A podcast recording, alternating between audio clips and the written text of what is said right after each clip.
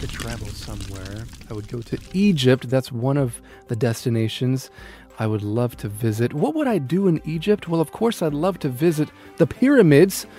But what else can you do in Egypt? There is something new. We're going to learn about it today for today's Hot Words.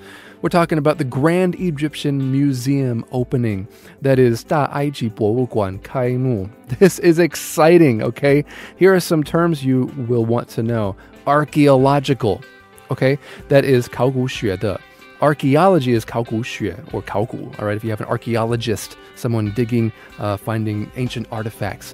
Another word or phrase you should know is some huge structures nearby, and that is the pyramids of Giza. That is Giza Jingzita. And something else here that you should know is the word antiquity, because when we think about this part of the world, we think about people and civilizations from a long time ago, okay? So that is 古物 antiquity or ancient things, all right? Uh, let's get into it.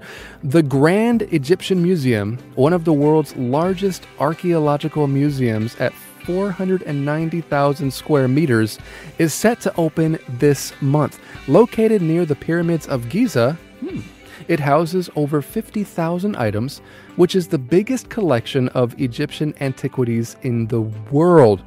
Hmm. Maybe I can see a mummy. And being that close to the pyramids of Giza, I can kill two birds with one stone see a museum and the pyramids. All right, I gotta go.